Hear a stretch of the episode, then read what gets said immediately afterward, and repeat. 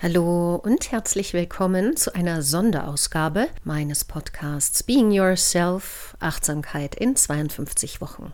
In dieser Folge unterhalte ich mich mit meiner Künstlerkollegin Lea Buchzig. Wir sind per Zufall zusammengewürfelt worden von unserem Podcast-Host, nämlich podcaster.de, im sogenannten Podcaster Roulette und sollten uns einfach unterhalten, ganz spontan, über ein vorgegebenes Thema.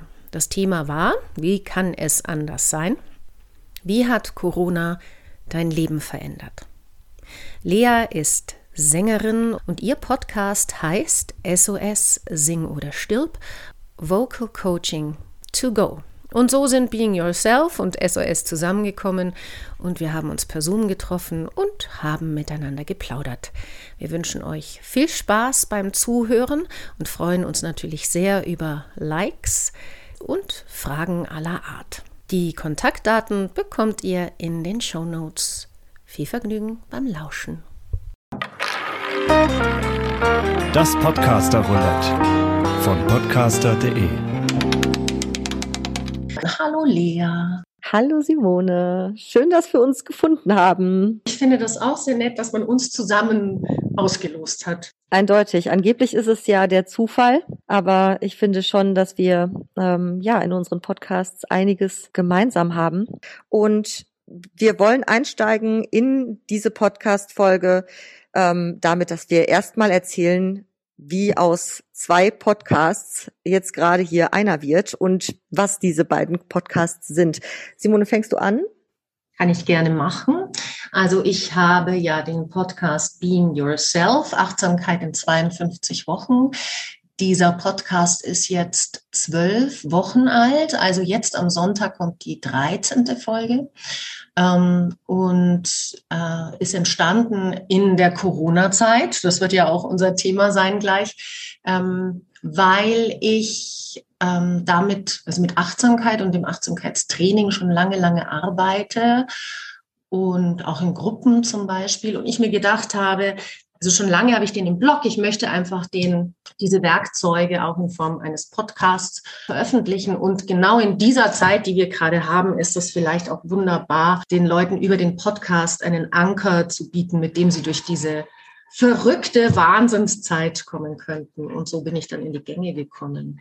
Schauspielerin, Körperpsychotherapeutin und Yogalehrerin. Lea. Und deshalb passen wir auch gar nicht so schlecht zusammen, denn du kommst ja auch aus dem künstlerischen Bereich, gell?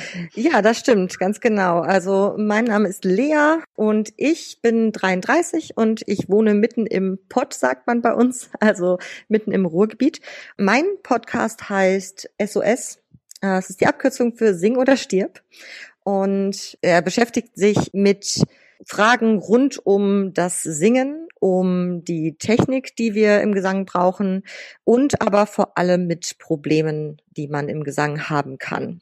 SOS habe ich mir ausgesucht, weil ich versuche in jeder Folge Fragen von ähm, Sängern, ob sie jetzt Hobbysänger sind, ob es professionelle Sänger sind, wie auch immer, Fragen mit in den Podcast einzubringen und diese Fragen quasi als SOS, also als Notsignal nehme, um dann darauf mit einer Lösung oder einem Lösungsvorschlag zu antworten. Und genauso wie dein Podcast ist mein Podcast auch in der Corona-Zeit, in der Corona-Situation entstanden, aber tatsächlich aus mehr Zeitgründen. Ich hatte das länger im Kopf, aber habe es wirklich aufgrund von zu wenig Zeit haben einfach nicht geschafft und habe mich auch nicht allzu sehr damit beschäftigt. Und als dann Corona kam und äh, irgendwann klar wurde, dass es ein bisschen länger dauern wird, habe ich diesen Gedanken so wieder nach vorne geholt und habe mich dann entschlossen, einfach mal anzufangen. Einfach mal anfangen ist ja eh irgendwie was Wertvolles, oder? Ohne dass man das Ziel weiß, einfach mal anzufangen und den Weg zu gehen, der, der sich dann so im Anfangen ergibt. Genau, richtig. Und das war auch vielleicht mit das erste Mal für mich, dass ich etwas angefangen habe, von dem ich nicht wusste, kann ich das, ähm, mache mach ich das gut oder das, was ich jetzt gerade mache, wird das in 30 Episoden immer noch so sein oder wird sich der Podcast in was ganz anderes ähm, entwickeln? Ich habe das übrigens auch so. Ich habe ja praktisch grundsätzlich ein Konzept über Achtsamkeit im Computer sowieso, weil ich die Kurse früher gemacht habe. Aber jede Folge mache ich mir nur ein paar Stichpunkte. Das wird mein Thema sein und den Rest lasse ich frei fließen, einfach weil ich will, dass es sich zum einen nicht so super abgelesen anhört, zum anderen, weil das dann einfach so aus mir herauskommt, aus einem Wissen, wenn du so willst, das sowieso da ist. Und sich darauf zu verlassen, dass das schon geht, das ist schön. Und wenn es dann mal nicht so funktioniert, dann schneidet man es halt weg und macht es neu. Ganz genau. Also das Podcast Roulette hat uns eine Fragestellung gegeben. Wie hat Corona unser Leben verändert? Es ist halt immer noch etwas, was uns alle nach wie vor, glaube ich, sehr bewegt. Deshalb kann man eigentlich nicht aufhören, darüber zu sprechen. Das ist wahr. Und man selber kann ja immer nur aus der eigenen Perspektive gucken. Das bedeutet, ich weiß nicht, wie sehr Corona das Leben von einem, sagen wir, selbstständigen Handwerker bereichert oder auch nicht bereichert hat. Ich weiß nicht, wie das in anderen äh, Sparten funktioniert. Und deswegen finde ich, halte ich dieses Gespräch hier ähm, für äußerst wichtig, weil es halt Einblick in die Sparten gibt, die die Leute, die hier zuhören, ähm, halt vielleicht nicht sehen können, genauso wie wir deren Sparten nicht sehen können. Ne? Und wir haben jetzt das Glück, dass wir ja beide aus demselben Bereich kommen, dass wir beide aus der aus der Kunst kommen. Wir haben uns überlegt, dass wir so ein bisschen schauen, wie war denn unser Leben auf diese Sparte bezogen vor Corona und wie ist es jetzt? Simone, wie war dein Leben, bevor du das erste Mal gehört hast, dass es ein Virus namens Corona gibt? Naja, zum einen habe ich mich natürlich völlig frei bewegt in dieser Welt, habe äh, Veranstaltungen wahrnehmen können, so wie ich Lust hatte, hatte die Möglichkeit, äh, die Möglichkeit, ob ich es dann gemacht habe, ist ja nochmal was anderes Ausstellungen zu besuchen, Feste zu besuchen, Freunde zu treffen, äh, in Biergärten zu gehen äh, und so weiter und so fort. Das ist das eine. Und was natürlich meinen Beruf anging, habe ich Auftritte gehabt. Ich hatte Regieaufträge. Kurz vor Corona hat es sich sogar ergeben, dass ich bei ähm, einem Jugendtheater hier im Allgäu, also ich lebe ja im Allgäu, ähm, einen Regieauftrag bekommen habe und darauf habe ich schon ganz, ganz lange gewartet. Also es haben sich gerade kurz vor Corona nochmal ganz viele Perspektiven aufgemacht. Ich bin in der Erwachsenenbildung tätig mit der Achtsamkeit, mit dem Achtsamkeitstraining. Und mit diesem 13. März letzten Jahres waren dann plötzlich alle Aufträge, die ich gesammelt habe, und das macht man ja irgendwie als Freiberufler, dass man schon im Vorfeld ein paar Monate vorher versucht, das Jahr durchzuplanen und Aufträge zu sammeln. Und die waren plötzlich auf einen Schlag weg. Regieaufträge, zwei Stück, nee, drei Stück, noch eine Performance, äh, die Auftrittstermine, alle bis auf weiteres gecancelt und am Anfang ging man ja irgendwie von vier Wochen aus oder so. Und es war aber dann innerhalb dieser vier Wochen ja schnell klar, dass das sehr, sehr lange dauern wird. Und das war dann natürlich plötzlich ein Sprung ins kalte Wasser, wenn man so will. Es war halt plötzlich einfach nichts mehr da auf künstlerischer Seite. Mhm. Punkt.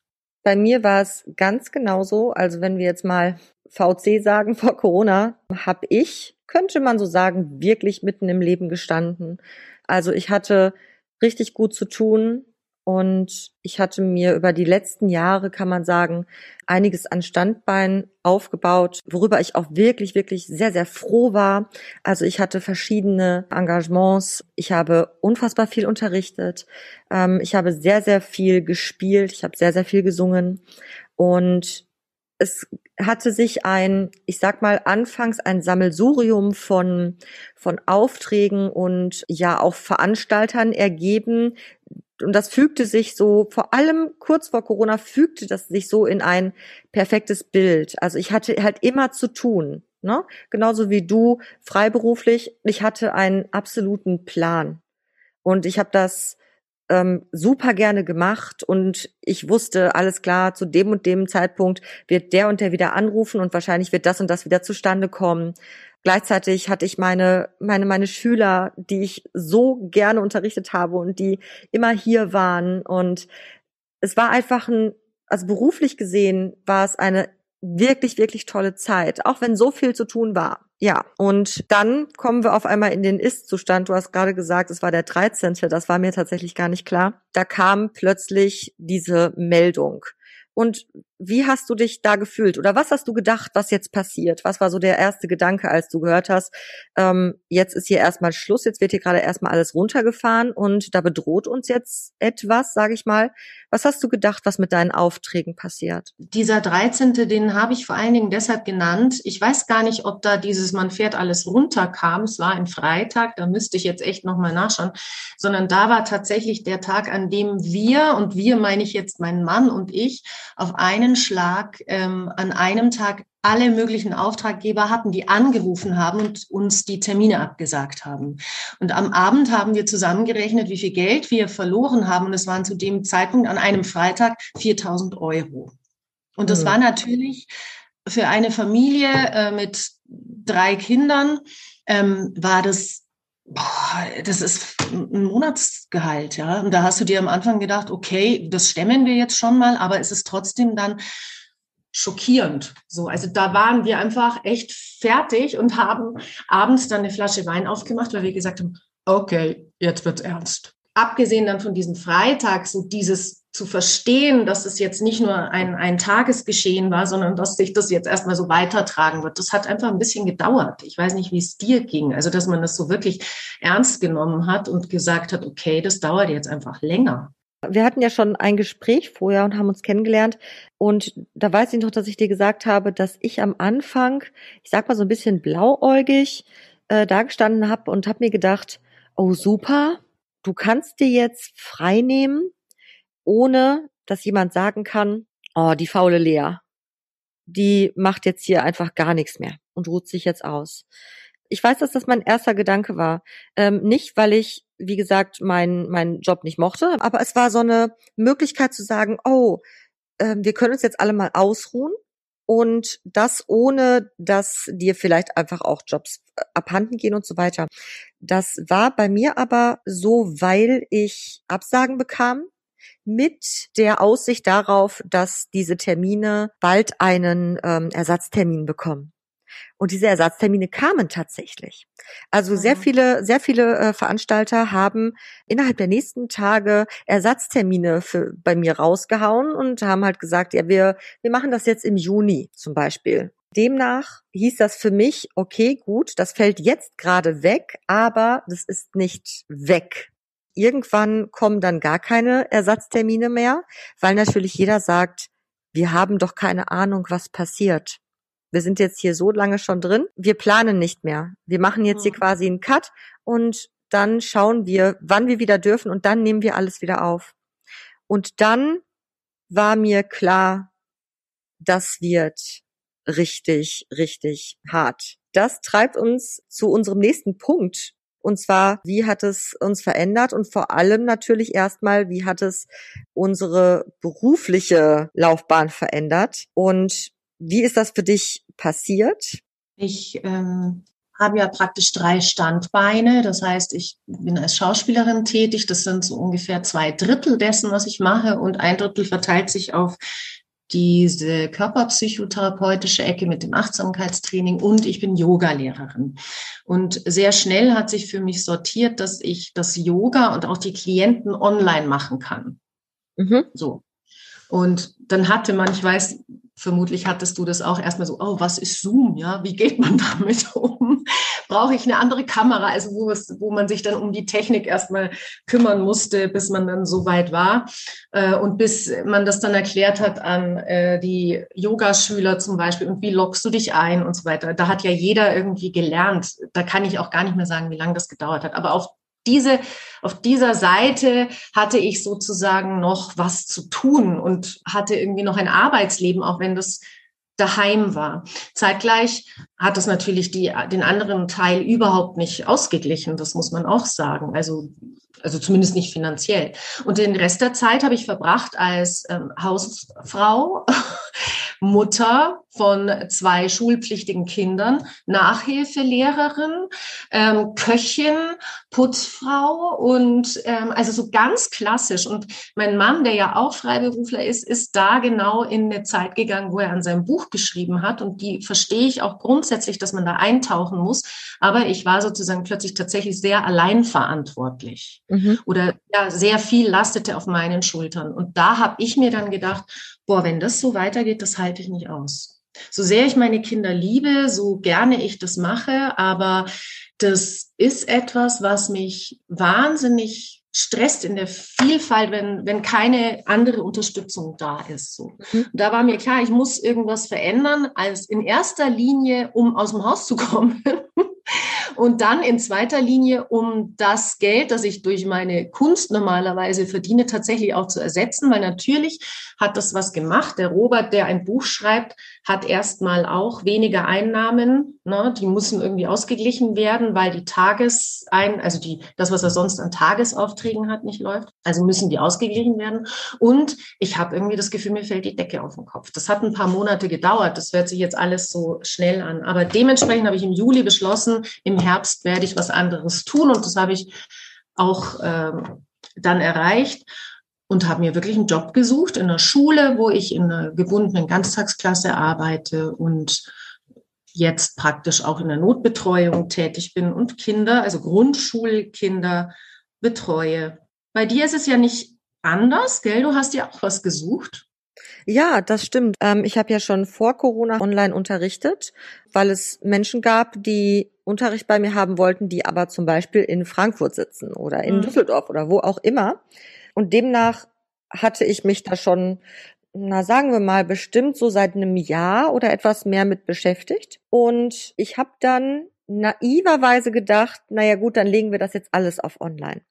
Ähm, dass das nicht alles funktioniert, weil der Unterschied zwischen einem Präsenzunterricht und einem Online-Unterricht schon sehr, sehr stark ist und dass vielleicht auch nicht jeder, der quasi den Präsenzunterricht kennt, dann mit dem Online-Unterricht klarkommt. Das ist auch klar. Mhm.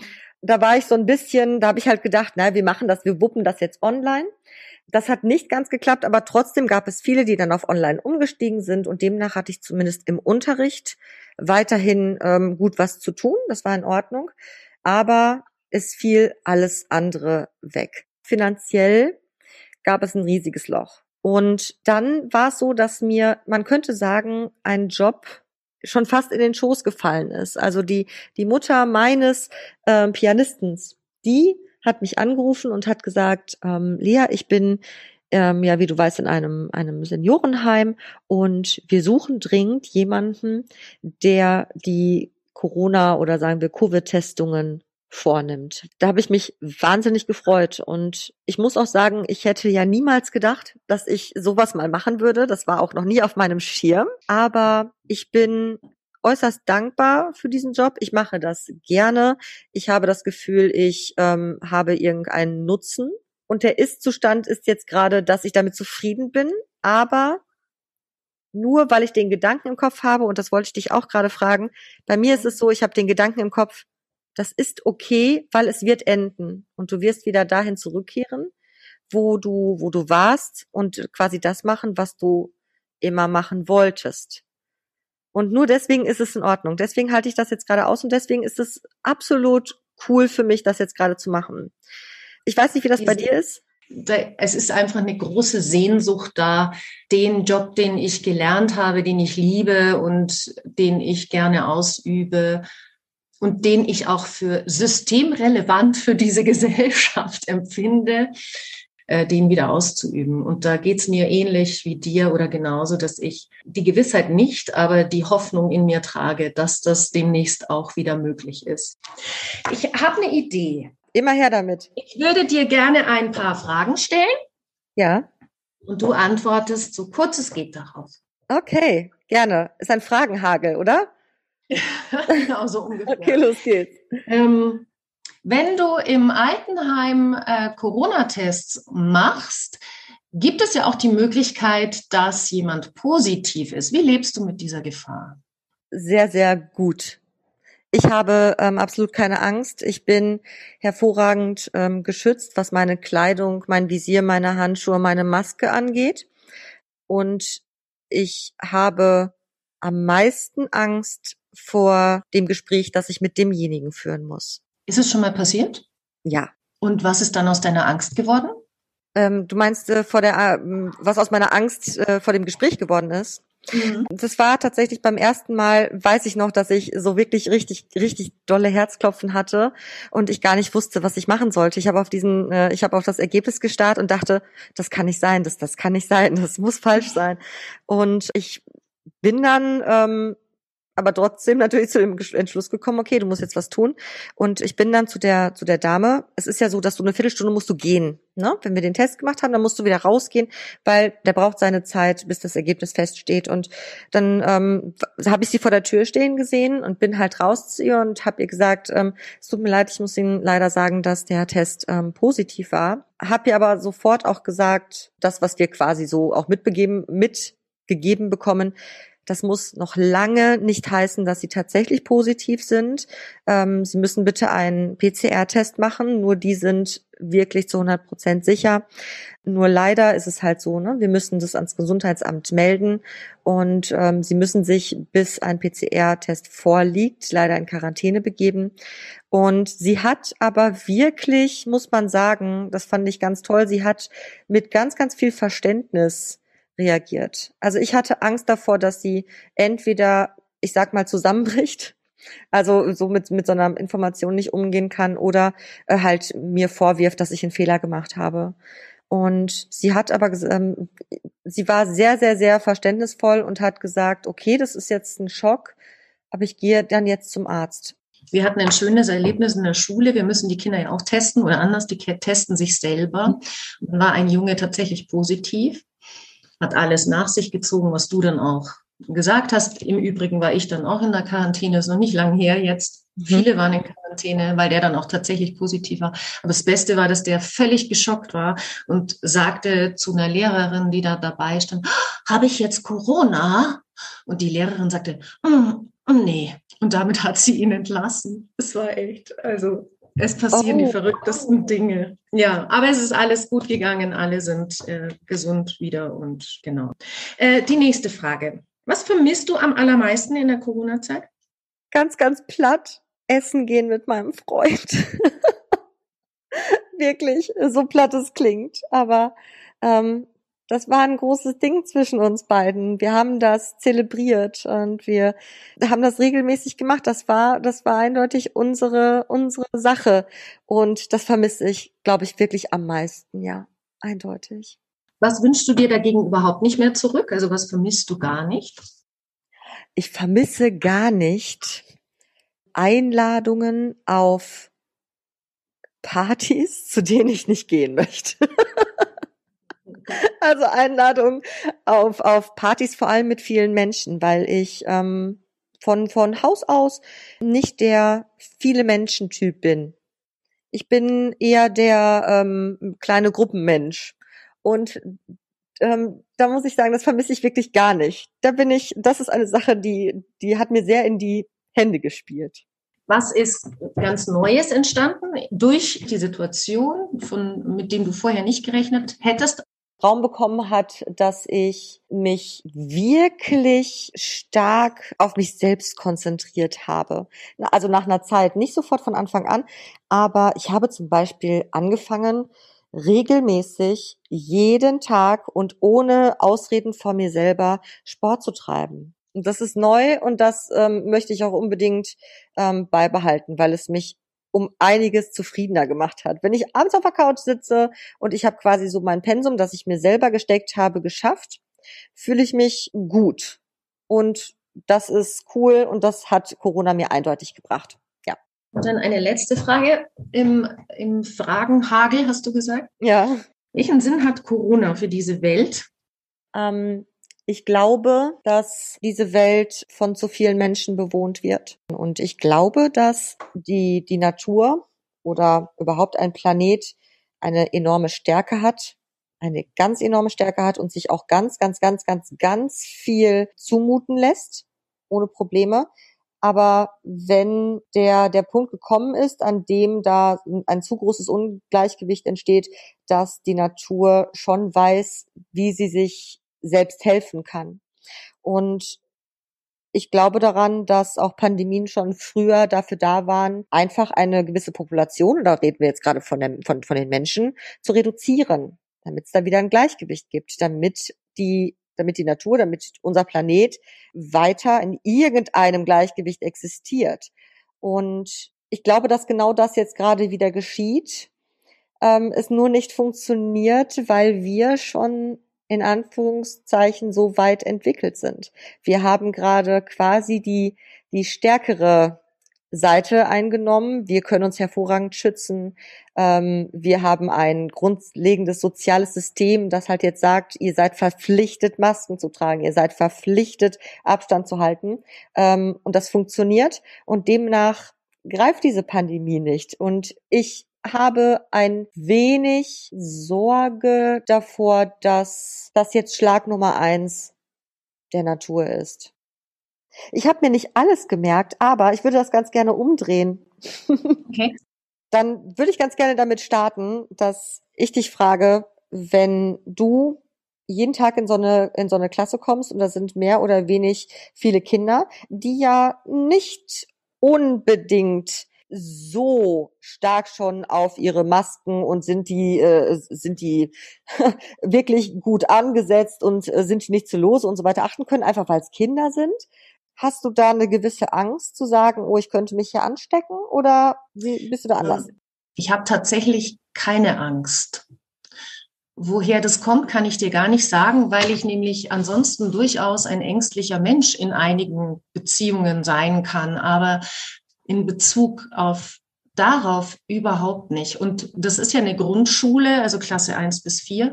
Und es ist tatsächlich so, dass man den Kindern ab und an sagen muss, du zieh mal die Maske hoch, ja, oder tu mal die Maske aus dem Mund raus. Manchmal knabbeln die dann immer so an, an, an, der, an der Maske herum und haben schon einen ganz nassen Bereich hier um den Mund, ja, so. Oh nein.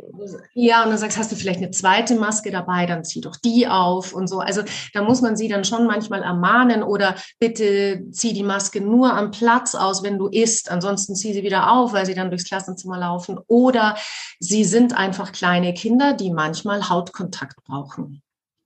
Und das heißt, die rennen auf mich zu und sagen, Simone, wie schön, dass du da bist und umarmen mich. Oder nehmen mich an der Hand und sagen, komm doch bitte mit. Oder wollen sich auf meinen Schoß setzen oder solche Dinge. Und du kannst einfach nicht immer sagen, bitte, es ist Corona. Und das sind Kinder, die brauchen diesen Kontakt, weil letztlich braucht es jeder Mensch, aber wir können es mit dem Verstand anders verarbeiten. Und deshalb lasse ich das auch äh, bis zu einer gewissen Grenze zu. Ansonsten werden die Hände gewaschen, es wird das Fenster rechtzeitig, also oft aufgemacht und so weiter. Also wir achten da schon auf Hygienemaßnahmen, aber manchmal geht's halt nicht. Stichwort Nähe, ist das auch etwas, das du vermisst? Und natürlich, nächste Frage ganz, ganz klassisch, was vermisst du, seitdem es Corona gibt?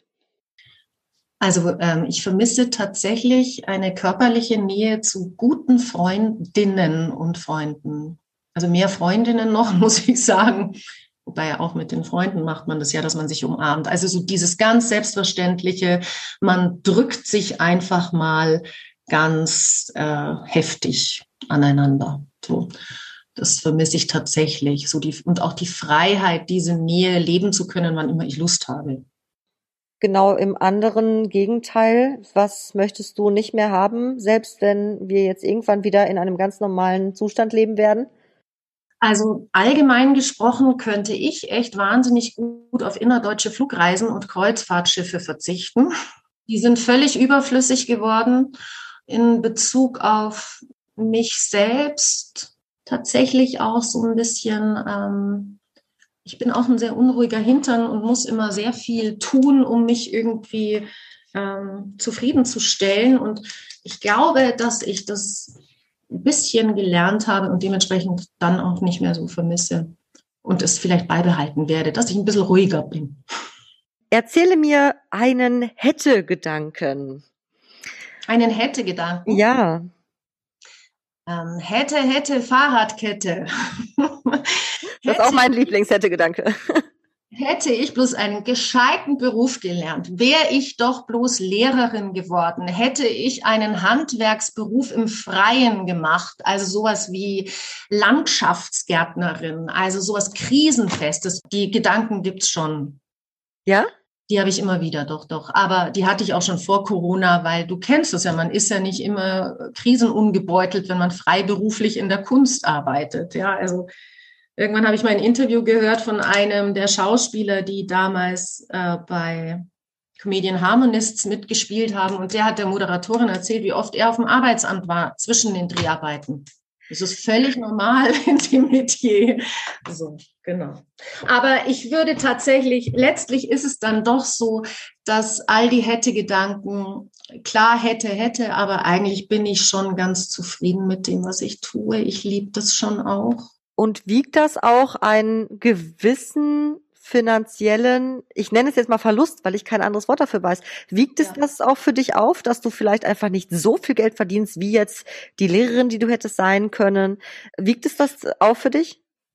Ja, ich bin ja im Gegensatz zu dir nicht mehr so jung. Ich bin ja 50 Jahre alt geworden in der Corona-Pandemie und bin seitdem ich äh, praktisch fast aus der Schule bin, freiberuflich tätig mit äh, eineinhalb Jahren fester Anstellung dazwischen.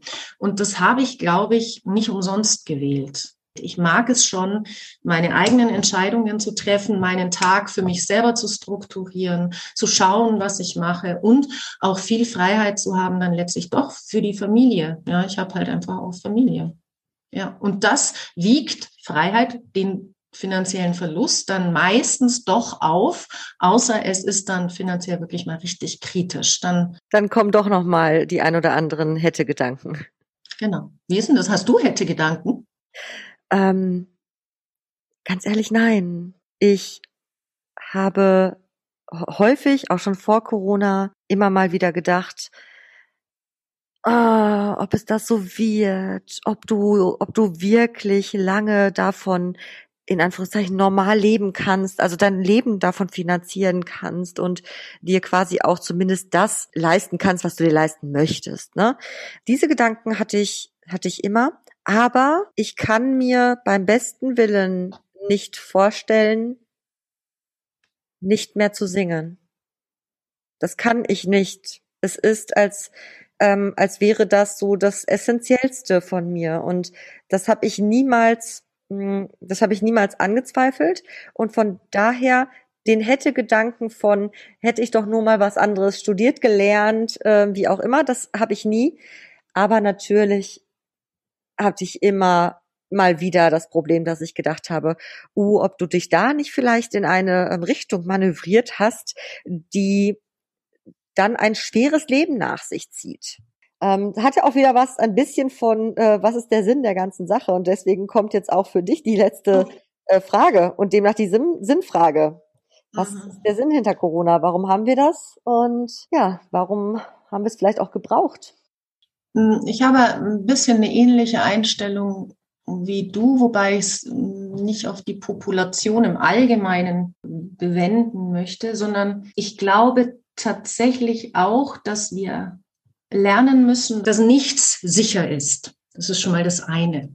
Es ist einfach nichts sicher und das, was wir uns in einer westlichen, kapitalistischen, leistungsorientierten Gesellschaft aufbauen, ist ein Konstrukt, das Sicherheit und Kontrolle vermittelt, das aber nur ein Tröpfelchen braucht. Und in dem Fall ist es halt die Pandemie. Und dann ist dieses ganze Konstrukt von Sicherheit und Kontrolle nicht da. Und eigentlich ist das tagtäglich so in unserem Leben. Wir sind uns nur nicht darüber bewusst. Wie kommen wir darauf, uns so wichtig zu nehmen? Und wir brauchen Corona nicht, um die Welt zu zerstören. Das machen wir seit Jahren mit vielen anderen Dingen. Und wir wissen es eigentlich und ändern nichts daran. Und ich bin sicher auch nicht die konsequenteste. Ich muss mich da auch an der eigenen Nase packen, ja. Aber ähm, ich wünsche uns schon, dass wir irgendwie Allein mir fehlt vielleicht ein bisschen der Glaube, das als Warnschuss nehmen und viele Dinge anders angehen. Und also, und dafür, wenn dafür Corona da gewesen wäre, dann Chapeau. guter Gedanke der Erde und hoffentlich rettet sie sich dadurch selbst. Ich glaube einfach, dass wir einen Warnschuss möglich, äh, nötig haben. Punkt. Genau, wir sind jetzt gerade im Wehren sehr gut. Ne? Also wir sind jetzt äh, gerade ja auf einer auf einer sehr sehr auf einem sehr sehr hohen Ross, weil wir eine hervorragende gesundheitliche Versorgung haben und wie gesagt, weil wir diese ganzen Masken haben, weil wir das durchsetzen können als Staat. Aber ich sehe es ganz genauso wie du. Am Ende natürlich ist die Natur mit all ihren Gewalten, die sie da hat, eindeutig stärker als wir mit unseren Masken. Ich habe noch eine Frage an dich. Oh, also pass auf. Kleiner Tipp, SOS, ja, SOS von meiner Seite. ähm, ich singe wahnsinnig gern. Ich hatte natürlich auch ein bisschen Gesangsunterricht in der Schauspiel, äh, im Schauspielstudium und so. Aber ich habe wahnsinnig Angst vor der Höhe. Mhm.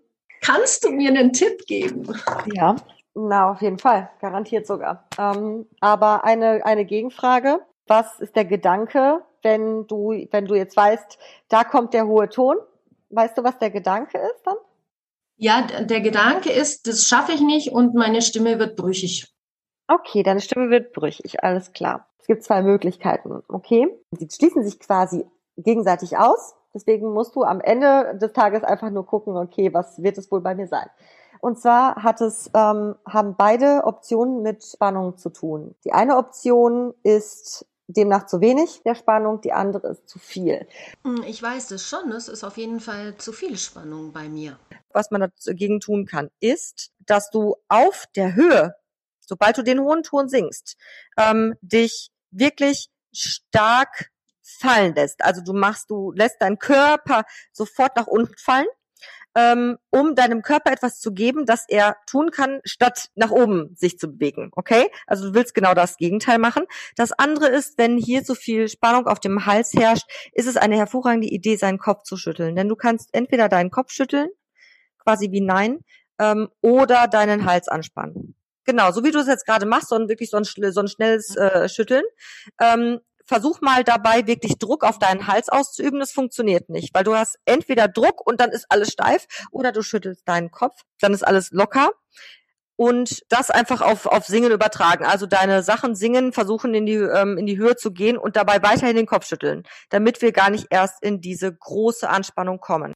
Jetzt äh, wurden deine Leute, die hier gerade zuhören, ähm, mitgenommen in die Welt des äh, wir, wir, des Gesangs und ja. Atem, der Töne, der Stimme.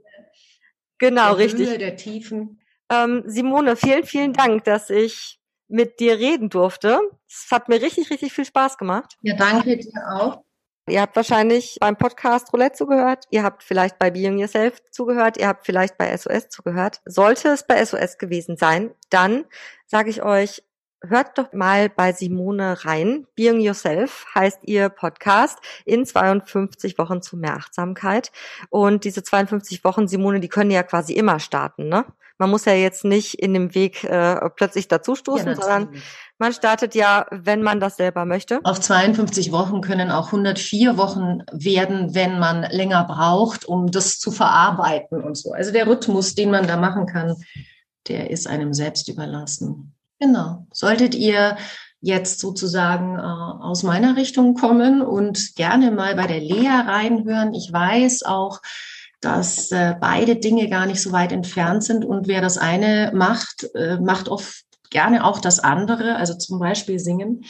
Ähm, SOS, Sing oder Stirb, der Podcast von der Lea. Ich habe selber schon mitgemacht und habe ein bisschen mitgeatmet und mitgeübt und die Mama kommt gespielt und so Dinge. Genau, hört rein und freut euch daran. Und wenn ihr Fragen habt, also wenn ihr irgendwie ähm, noch weiteres wissen wollt, dann geht ihr entweder auf die Homepage von der Lea oder auf meine Homepage. Meine Adresse kenne ich auswendig, simoneschatz.de. Deine noch, Lea? Ach, siehst du mal, da sind wir uns auch wieder ähnlich. leabuchzig.de. Ohne großen Schnickschnack. Dann, Simone, verabschieden wir uns, oder? Von, von uns gegenseitig und von allen anderen, die uns zugehört haben. Es war sehr, sehr schön mit dir. Vielen Dank. Und ich sag schon mal auf bald wiederhören.